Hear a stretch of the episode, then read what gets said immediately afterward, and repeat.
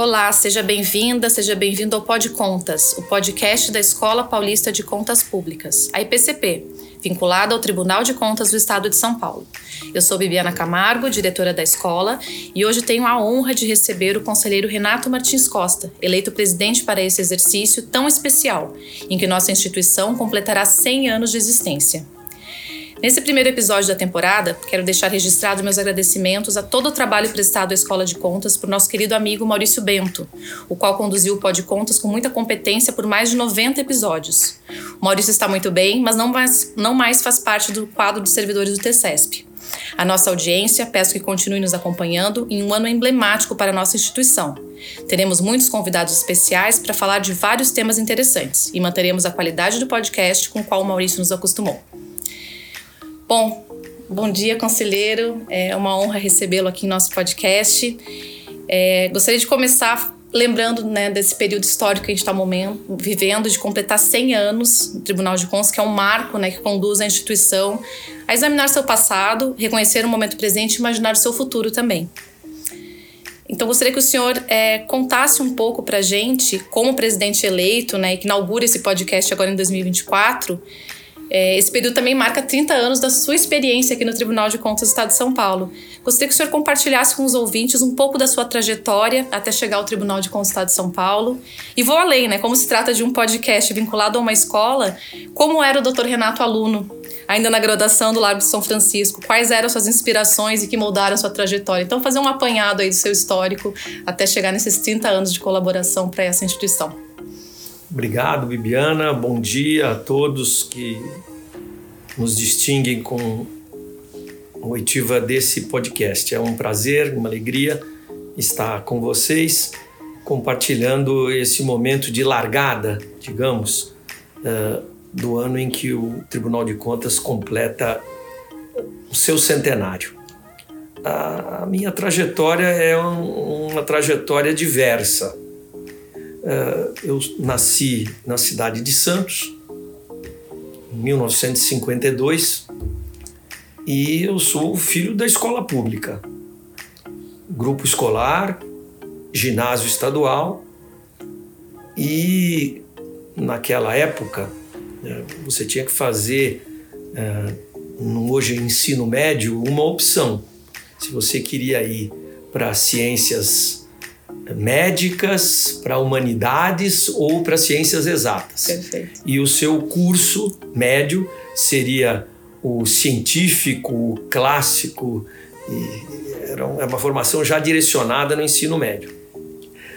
A minha direção, com 16 anos de idade, era ser médico.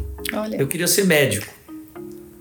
É, mas uh, meus pais minha mãe, dona de casa, meu pai, um funcionário público uh, federal, trabalhava no antigo Instituto de Aposentadoria e Pensão dos Marítimos em Santos, né? Olha. Todos esses institutos autárquicos foram unificados no INAMPS uhum. e depois do, no INSS.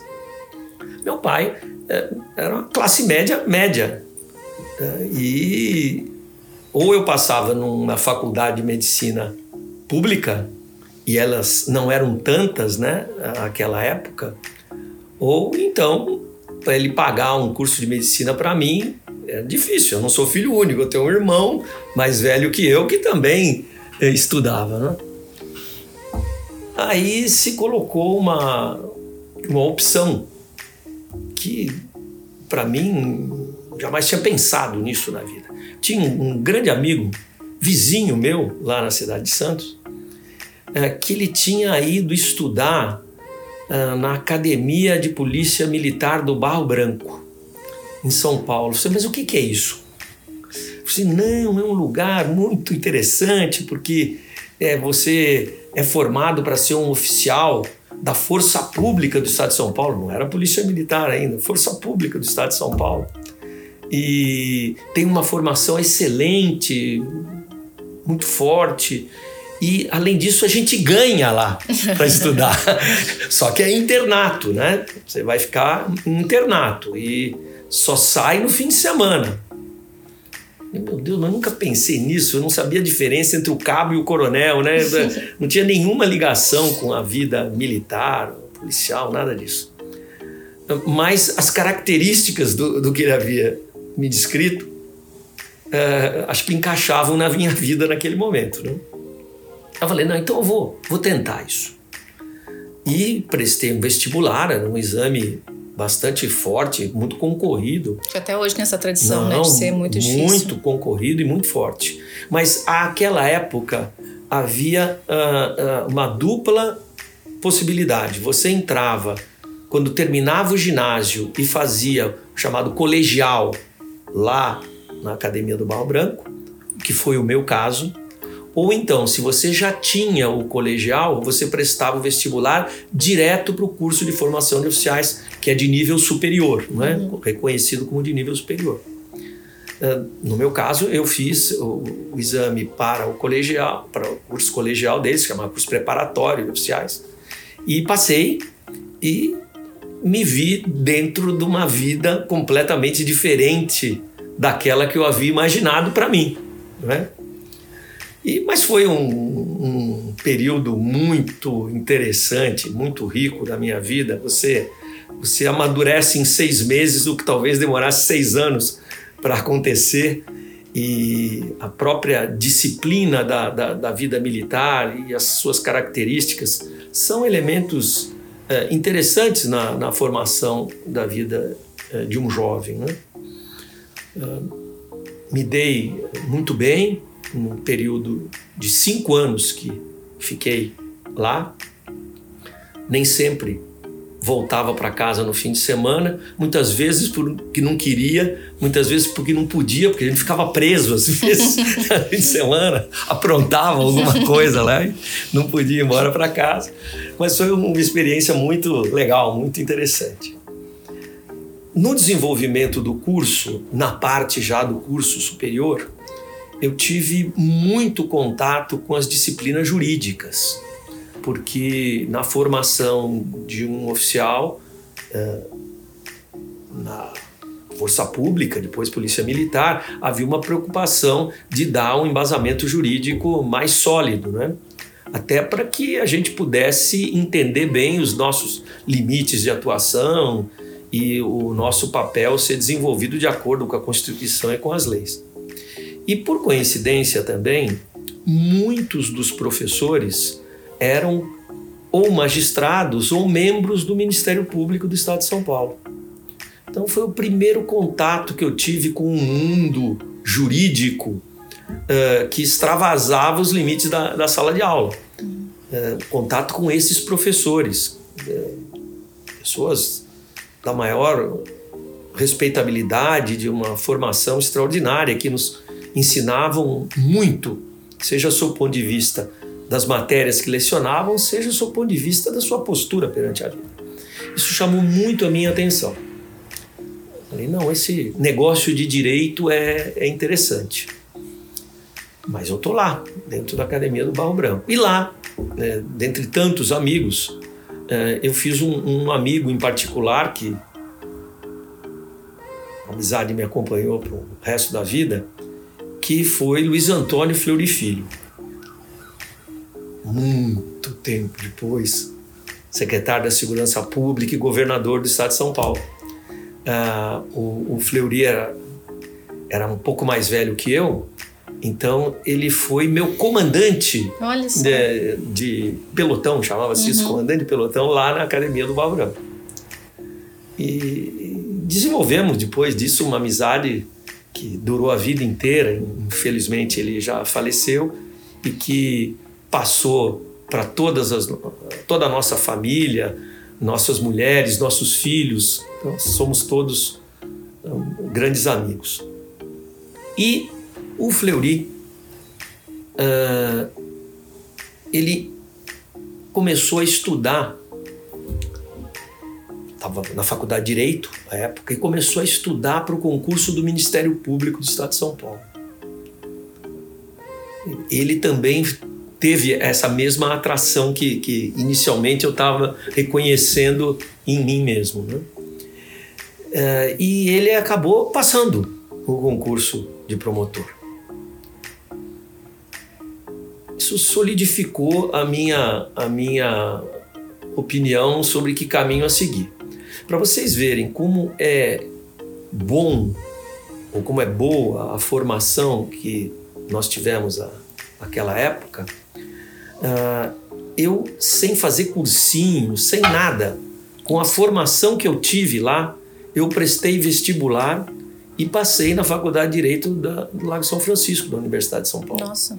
Sem nenhum, nenhum preparo específico uhum. para o vestibular, que aquela época era totalmente segmentado em humanas, médicas e exatas, totalmente uhum. segmentado. Uh, e comecei já oficial da Polícia Militar, já fora do regime da academia, já com outras responsabilidades, uh, a fazer o curso uh, de Direito à noite no Lago São Francisco, que de dia eu tinha que trabalhar. E era um momento da política nacional muito conturbado. Estamos voltando aí para 1974. Wow. A coisa estava tava é. feia. Então eu brincava dizendo que de dia eu era polícia e de noite eu corria da polícia, porque quebrava o pau ali, né? E eu tinha, eu e tantos outros. Até porque é interessante realçar, isso, não era, só, não era só eu que trilhou esse caminho, vários amigos e colegas oficiais da, da Polícia Militar igualmente estavam lá, tinham passado no vestibular, se não no Lago de São Francisco, em outras faculdades e havia um, um, um grupo grande de amigos. Um período que o movimento estudantil também era muito forte, né? Fortíssimo, fortíssimo. E aqui só um parênteses, veja como a vida é absolutamente imprevisível, né? Estamos falando de 74, 74 a 78, a faculdade. Vem aqui na década de 90 eu me encontrar como conselheiro do Tribunal de Contas do Estado de São Paulo com meu colega de classe, Antônio Roque Cittadini. Vem o ano de 2012 e se agrega aqui o nosso colega de turma, Dimas Eduardo Ramalho. Quer dizer, qual é a chance é. de, num, num, órgão que tem sete membros, você ter três colegas de turma e dois colegas de classe? E é. que fazem aniversário no mesmo mês ainda. Todo mundo de agosto. todo mundo todo mundo leão, Bibiana? Todo mundo leão. Opa! Então... Há controvérsias quanto à data do Dr. Rock, né? Que talvez já tenha ido Não, Rock é o seguinte. Rock é nascido no dia 15 de agosto, mas registrado no começo de setembro. É, então ele falou que ele só cai na expulsória no começo de setembro. Bom, então, retomando, é, concluí a faculdade é, com todos esses percalços tal. É, minha, minha ideia era prestar o concurso, não, não tinha muita noção do meu exato preparo para isso. Então é, havia, estava começando, engatinhando o cursinho do Damásio, depois se tornou tão famoso, né, um curso preparatório. Era, um, era uma sala de aula no Colégio São José, na Rua da Glória. Tava tudo, tudo começando, né? depois tudo, tudo mudou e tudo cresceu. E eu fiz o. Veja bem, se forma em dezembro, né? O concurso do Ministério Público era em maio. Em maio. Então, de dezembro a abril, eu fiz o cursinho. E estudei tanto quanto pude, na medida em que eu tinha obrigações profissionais, eu trabalhava. E felizmente consegui, tive sucesso, né, e consegui ser aprovado. Aqui deixa eu ser um pouco orgulhoso de mim mesmo, em primeiro lugar Olha. no concurso. Isso, isso já responde a pergunta que ele era um excelente aluno na escola, né? Mas engraçado, sabe, Bibiana? Eu nunca estudei tanto na minha vida, nunca, como para fazer esse concurso. Uh, e, e, e talvez tivesse sido mais fácil se eu tivesse estudado mais ao longo do curso, mas trabalhando era complicado. Mas Não, mas quatro meses de preparação Não, e passar é, em primeiro lugar é, é memorável. Deu, deu certo, é. deu certo. É, e aí a minha vida é, mudou completamente, né? Mudou completamente. Eu fui ser promotor primeiro como substituto em Santos, que é a minha cidade natal. Depois promotor titular de Juquiá, no Vale do Ribeira. Depois promotor auxiliar de Santos, aí não como substituto mais, mas como é, responsável por uma promotoria em Santos. E interessante, minha vida profissional no Ministério Público, você pensa em Ministério Público, você pensa em direito penal, né? Uhum. Não, a minha vida sempre foi para o lado civil, sempre foi para o lado civil. É, em Juquiá, óbvio, clínica geral, você atende de, de trabalhista a, ao, que, ao que aparecer, né? E, mas em Santos eu assumi uma promotoria civil, toda a minha estada lá foi essa. Vim para São Paulo, uh, assumi uh, uma curadoria de família e sucessões no Fórum Central, uma matéria que eu gosto muito. E, paralelamente, fui desenvolvendo uma atividade na política interna do Ministério Público.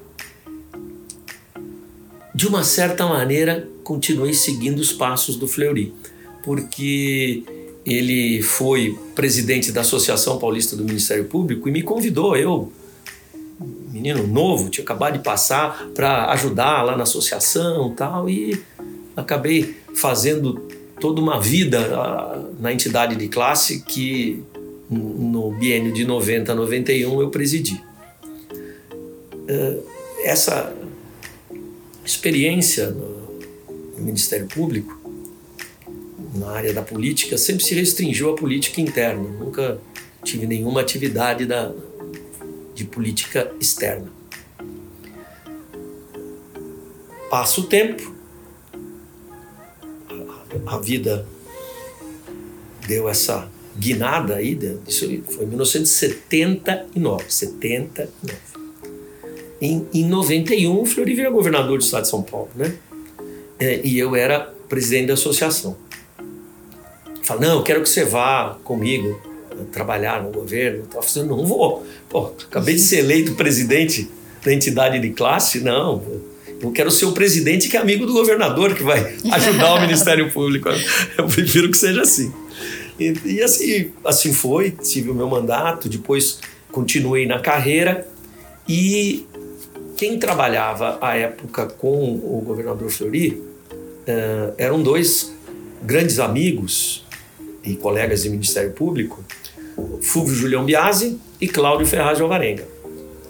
Fulvio Julião Biasi, o assessor especial do governador. Assessor especial significa faz tudo o que precisar. Né? Tudo que precisar. Não tendo do lado errado. Na forma da lei. Na forma da lei, como sempre se fala, sempre na forma da lei. E Cláudio Alvarenga era o secretário de governo vem uma vaga no Tribunal de Contas do Estado de São Paulo. Aposentadoria do conselheiro Orlando Gabriel Zancaner. Governador Fleury indica Fúvio Julião Biasi. Fúvio vem para cá e aí Fleury me fala: agora você não, agora você não escapa. vem, vem para cá, fica no lugar é, que, que era do Fúvio passa mais um tempinho. Uh, falece o conselheiro Jorge Oswaldo Nogueira. O governador Fleury indica Cláudio Ferraz de Alvarenga para ocupar esse cargo. E Cláudio era secretário de governo e assume a secretaria de governo Michel Temer. Nossa. Olha que interessante. É, Passa um tempo mais, e isto eu já vou precisar né, no calendário, fevereiro, março de 1994, uh, ah, o conselheiro Antônio Carlos Mesquita pede aposentadoria. Sou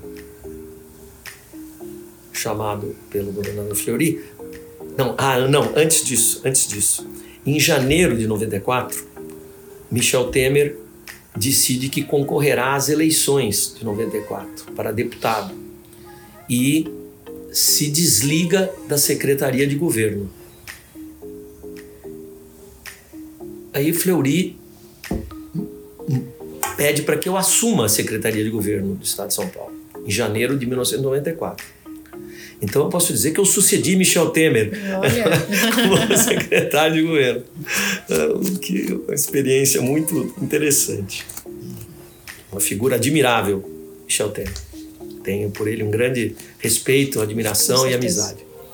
E a, sem esperar, houve essa aposentadoria do conselheiro Antônio Carlos Mesquita em fevereiro, março. E o governador uh, me chama e fala: Olha, eu quero indicar o seu nome para o tribunal. Por quê? Porque a Constituição de 88 havia previsto que uma das vagas uh, do Tribunal de Contas, sete membros, seria exclusiva de membro do Ministério Público de Contas. Assim como outra delas seria exclusiva do auditor.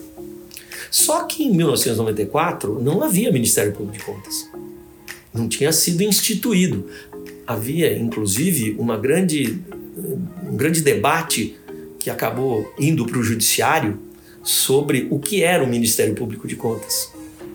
Porque à época o Ministério Público Estadual eh, entendia que ele deveria designar seus membros para, uhum. como atuavam perante os tribunais judiciários, uhum. atuariam aqui perante o Tribunal de Contas. Né? E ele, esse debate terminou muito depois, 98, né, dizendo que não, era, era um, um, organismo próprio, integrante do Tribunal de Contas, mas não viria de fora para cá. Mas o possível naquele momento era designar um membro do Ministério Público Estadual. Uhum. Né? O espírito da Constituição estaria preservado Perfeito. com essa designação. E assim foi feito. Meu nome foi aprovado pela Assembleia e em abril de 1994 há quase 30 anos atrás, como você falou, Bibiana, eu, eu cheguei aqui e assumi com 42 anos de idade o cargo de conselheiro do Tribunal de Contas do Estado de São Paulo. É, foi uma das decisões né, que você tem que tomar na vida, é, e alguma delas depois você, em retrospectiva, fala: será que eu decidi direito? é, essa foi uma das melhores decisões que eu tomei na vida, porque é, aqui eu e eu que tive uma atuação institucional muito forte no Ministério Público, mas aqui eu me identifiquei, aqui eu compreendi a grandeza e a importância da instituição é, na qual eu estava ingressando. Uh, aqui eu desenvolvi uh, o meu conhecimento na área jurídica por uma seara que até então não, não me era tão familiar como a do direito administrativo. Aqui eu fiz tantos amigos e eu sou muito feliz e grato pela oportunidade de poder aqui trabalhar e ter sido honrado, inclusive, em, por quatro vezes ter presidido a casa a caminho da quinta vez nos próximos dias. Esse é um, esta é a minha vida. No... É. E por falar em gratidão, agradeço em nome dos nossos ouvintes, doutor Renato, por compartilhar essa bela trajetória de vida que de fato é inspiradora para todos nós. Voltando um pouco para a perspectiva histórica da instituição, podemos lembrar que antes mesmo do início da história propriamente do Tribunal de Contas do Estado de São Paulo, um decreto assinado por Rui Barbosa em 1890 criou o primeiro Tribunal de Contas do Brasil. É como que o conselheiro vê a atuação dos tribunais de contas no Brasil desde o início dessa história, no final do século XIX, e mais especificamente, tendo estado presente em praticamente 30% né, desses 100 anos do TCESP, quais são as principais marcas que o senhor reconhece no trabalho da nossa instituição? Sob o ponto de vista histórico, uh, Rui Barbosa foi buscar inspiração no sistema uh, de controle da administração pública europeu, né, que adotou o critério de um tribunal administrativo para uh, controlar de fora para dentro uh, os gastos uh, da administração e a lisura da, dos seus procedimentos. houve um, uma constitucionalização dois anos depois, né? a, a, o reconhecimento da importância da instituição eh, dentro do aparato do Estado eh, conduziu a que em 1892 a nossa primeira Constituição eh, contivesse o Tribunal de Contas da União como parte integrante do Estado brasileiro. Mas tudo isso veio ao longo do tempo se desenvolvendo de uma forma, digamos, incipiente. É, como exercer isso?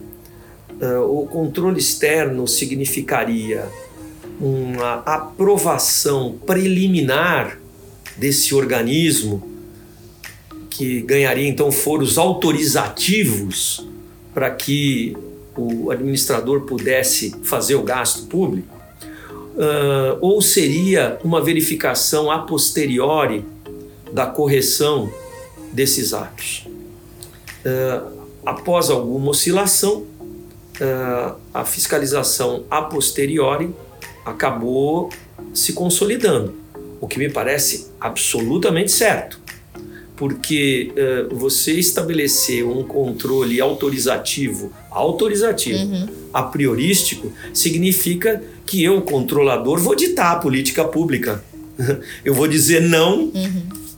Por qualquer razão técnica e eu vou controlar a direção de quem foi eleito e tem a responsabilidade de decidir a esse respeito.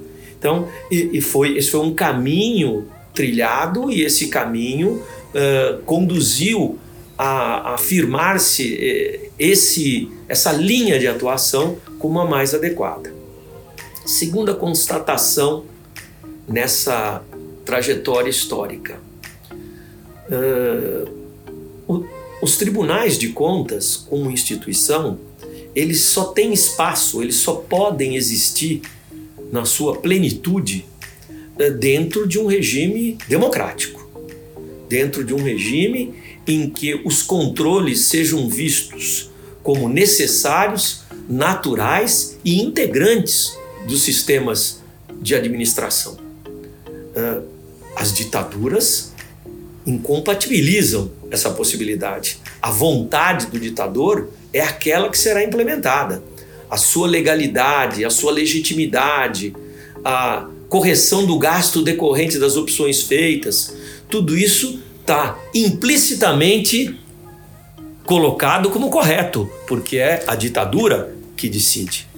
Não à toa, e aqui vamos adentrar já uma particularidade do nosso Tribunal de Contas do Estado de São Paulo, não à toa, no período do Estado Novo, o tribunal ficou fechado de 1930 para reabrir em 1947 exatamente o período do Estado Novo, porque a, ditadura não, não admitia ser fiscalizada.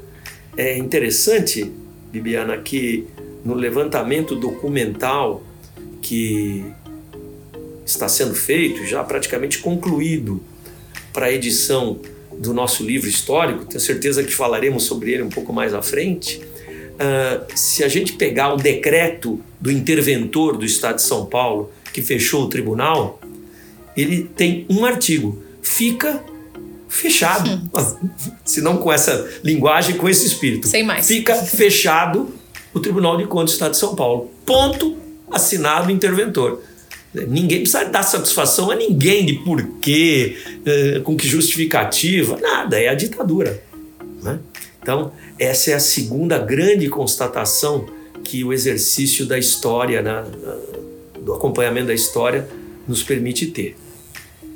Depois, nós tivemos um, um segundo período autoritário, que vai de 94 a, a 85, eh, em que não se fecha o tribunal, mas há um, uma certa timidez, digamos, no exercício uh, das nossas funções, que inclusive tinham um, um, seu alargamento sempre muito controlado, porque você mantendo um campo de atuação mais estreito, é, você está sujeito a uma fiscalização mais estreita também. Uhum. Se você alarga o campo de atuação, se nós podemos verificar vários aspectos né, da, da, da administração pública, das suas atividades, a fiscalização cresce. E foi exatamente isso que aconteceu a partir da Constituição de 1988, que é o marco uh, uh, instituidor do controle externo técnico moderno, do Tribunal de Contas como uma instituição perfeitamente identificada com o seu tempo. O tempo da legalidade, o tempo da democracia, o tempo do controle que um órgão público exerce em nome da, da sociedade. Vem, depois da Constituição, um conjunto de leis importantíssimos, uma nova lei de licitações, lei das estatais, lei de responsabilidade fiscal, lei das organizações da sociedade civil, marcos regulatórios uh, de saneamento básico, da saúde, de todo esse arcabouço que vai alargando enormemente as atividades do tribunal e, paralelamente, as suas responsabilidades. Então, hoje, o, o tribunal, nessa brevíssima retrospectiva histórica, né, teve essa trajetória, a instituição Tribunal de Contas, em particular a nossa instituição Tribunal de Contas do Estado de São Paulo, e tem uh, contemporaneamente, nos dias que correm, toda a gama de competências e atribuições tão alargadas que tem. Perfeito, doutor Renato. Acho que essa perspectiva histórica demonstra a importância que o tribunal tem ganhado nos, nas últimas décadas. E agora, olhando um pouco para o momento presente, é, temos diversas iniciativas para celebrar os 100 anos do Tribunal de Contas do Estado de São Paulo. O senhor mencionou o livro histórico, o documentário, uma série, uma série outras de iniciativas que também são destinadas ao público é, externo ao Tribunal de Contas, mas algumas delas são destinadas aos servidores da instituição como uma ação que estimula a apresentação de projetos inovadores pelos servidores. Dentre outros aspectos, esses projetos tratarão de fluxo de trabalho, impacto social, sustentabilidade e papel pedagógico do TCESP. Portanto, podemos dizer que se trata de uma ação que indiretamente vai melhorar a atuação interna das atividades e, por fim, também impactará é, em resultados para a população. Como que o senhor vê a atuação do tribunal perante a sociedade? Quais ações efetivas podem ser apresentadas para nossa audiência de interação que implica em contato mais direto do Tribunal de Contas de São Paulo com a sociedade. Gostaria que o conselheiro falasse um pouco sobre algumas dessas iniciativas. Bom, é, nós temos as nossas estruturas internas que, é, lastreadas no que permite a lei, tem todo um arcabouço de critérios e fundamentos e ações de fiscalização. Mas é, essas ações que não são próprias, é, elas têm como alvo é, o controle em favor da sociedade. Portanto, a participação da sociedade no auxílio a esse controle, ela é fundamental. nós sabemos que a organização de movimentos que concretamente se mobilizem uh, em favor do auxílio a essa fiscalização, muitas vezes elas podem se concentrar em grupos com interesses específicos. Uh, quem consegue se organizar, se organizar em torno de um partido político, se organizar em torno de uma organização social, em torno de interesses corporativos de um determinado segmento da economia brasileira. Quem se organiza assim tem mais poder de pressão. Porém, uh, a sua uh, interação com o tribunal ela é uma interação em relação à qual o tribunal deve ter grandes cuidados, porque uh, podemos ser instados a tomar providências em relação a determinados fatos que nos sejam trazidos por estes grupos organizados que possam, na verdade, traduzir um viés que não é de interesse social, mas sim de interesse desses grupos. a, principal filosofia que deve abarcar o, o aumento da interação social com o tribunal, ela é uma filosofia que envolva a todos indistintamente, é, que propicie aquele que está lá na sua casa, que saiu da sua casa e viu que tem uma obra que está abandonada na esquina seguinte, que possa avisar o tribunal. O tribunal não está presente em todas as cidades, em todas as ruas da cidade de São Paulo. É, é impossível isso. Então, a, a, como acionar o tribunal? Como esse cidadão vai entrar em contato conosco? Uh, por isso, uh, houve a edição ao longo do tempo de uma série de instrumentos que uh, viabilizam esse contato independentemente de qualquer vinculação a grupos de interesse, entendido interesse no sentido amplo. Por exemplo, nós temos os painéis de acompanhamento, são informações que, de modo mais claro e didático, auxiliam no controle social. Uh, dá um exemplo. Quem aqui na cidade de São Paulo não é preocupado com a condição do rio Tietê e dos seus afluentes? Há quantos anos a gente passa na marginal do rio Tietê e vê sempre uma placa, obras de desassoreamento, ou canalização de não sei o quê.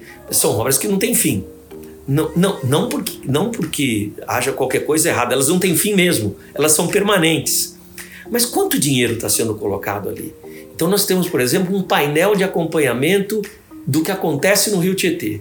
Uh, isso é de altíssimo interesse social. O Estado faz um esforço danado e gasta um dinheirão para desassorear o rio, para retirar o lixo de dentro do rio e todo dia um outro tanto do que foi retirado no dia anterior é jogado pela população fora. Então você está lá do lado da sua casa e vê esse problema acontecendo.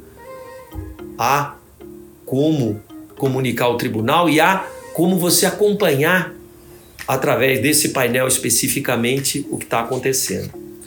Nós temos programas de capacitação abertos ao público, são gratuitos, transmitidos em tempo real e armazenados em nosso canal do YouTube. A, a nossa escola de contas, eh, o tribunal, eh, através de outros segmentos, eh, tem um imenso programa de atividades que são dirigidas à formação e aperfeiçoamento do pessoal interno, dos servidores públicos e em outro segmento que se dirigem à sociedade. Então, a partir do acompanhamento destes cursos, palestras e, e, e seminários, a própria sociedade pode se capacitar melhor para exercer a sua condição de cidadania. Nós temos as nossas sessões públicas e transmitidas em tempo real. Então, acompanhando o que o tribunal decide e uh, o seu entendimento sobre todos os assuntos, de uma forma transparente, eh, nós nos posicionamos perante a sociedade em relação aos temas que nos dizem respeito. Nós temos um grande aplicativo que, é, falar, que, é, que possibilita falar com o Tribunal de Contas, que qualquer um pode nos mandar qualquer mensagem que entenda relevante. E hoje eles estão estruturados de uma maneira uh, que abre ao cidadão uh, o conhecimento mais amplo do que acontece aqui com um cliquezinho no nosso aplicativo, você abre todos os outros aplicativos e painéis e você vai escolher o que te interessa aqui é, e, e, poder é, não só ter acesso ao que nós fazemos, mas ao que está acontecendo no seu município. Você quer saber hoje, nesse momento, qual é a condição da execução orçamentária da sua cidade? Você entra no aplicativo do tribunal que você vai chegar na sua cidade. Desde Guarulhos, que é a maior cidade jurisdicionada por São Paulo, até Buri, que é a menor cidade jurisdicionada do Tribunal de Contas do Estado, tem 800 habitantes. Então, isso é, é um ganho é, imenso que o tribunal coloca à disposição da sociedade. É, nos falta, eu acredito, e essa é uma das minhas preocupações, e vamos ver como viabilizar isso, eh, nos falta eh, melhorar a informação sobre a existência da informação. Né? nós, precisamos, nós precisamos fazer com que as pessoas saibam que essas informações estão ordenadas, prontas, acessíveis, com, de fácil compreensão à sua disposição. É, talvez nos falte, e até hoje eu, eu, eu sempre vi isso como uma medida de contenção do tribunal. O tribunal é um tribunal muito contido e muito responsável, não é? Quanto à sua autoexposição. É, mas não é nada de errado a gente aumentar essa exposição, muito ao contrário, eu acho que é muito importante a gente aumentá-la para é, expondo tudo aquilo que a gente faz e expondo tudo aquilo que colocamos à disposição da sociedade, nós possamos realmente assumir esse papel de parceria que nos parece tão importante. Perfeito, doutor Renato. Essa preocupação que o senhor mostra em como passar as informações para o cidadão, né? A gente percebe uma evolução do tribunal nos últimos anos e tornar a linguagem cada vez mais clara e acessível. Os manuais que estão dispostos no nosso site, todos eles, controle interno, terceiro setor, os mais variados temas, são uma linguagem muito acessível para que o público que vá acessar tenha um conhecimento fácil né, do, da, do que o tribunal está propondo ali como. E você vê, né, Bibiana, que agora há um movimento nacional, não é?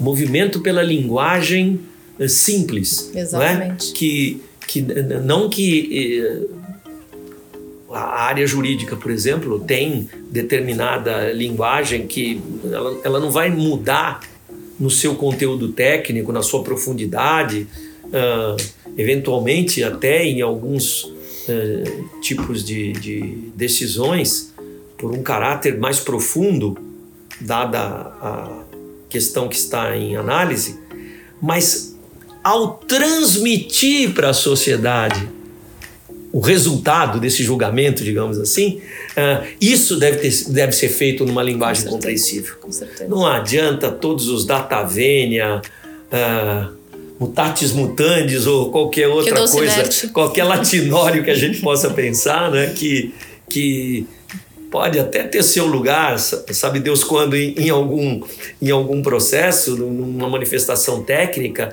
mas na hora de transmitir o que aconteceu é o seguinte: olha, essa contratação foi completamente errada, ela foi superfaturada, ela devia custar 10 e custou 20. Uh, ah, o, o edital não foi publicado onde deveria ser. Então, qual foi o resultado disso? Apareceu uma empresa só. Isso daí significa que pode ter havido carta marcada. Então, numa linguagem mais coloquial, digamos assim, para que a pessoa que ouça a notícia não fique perdida no meio de uma linguagem incompreensível, num latinório que.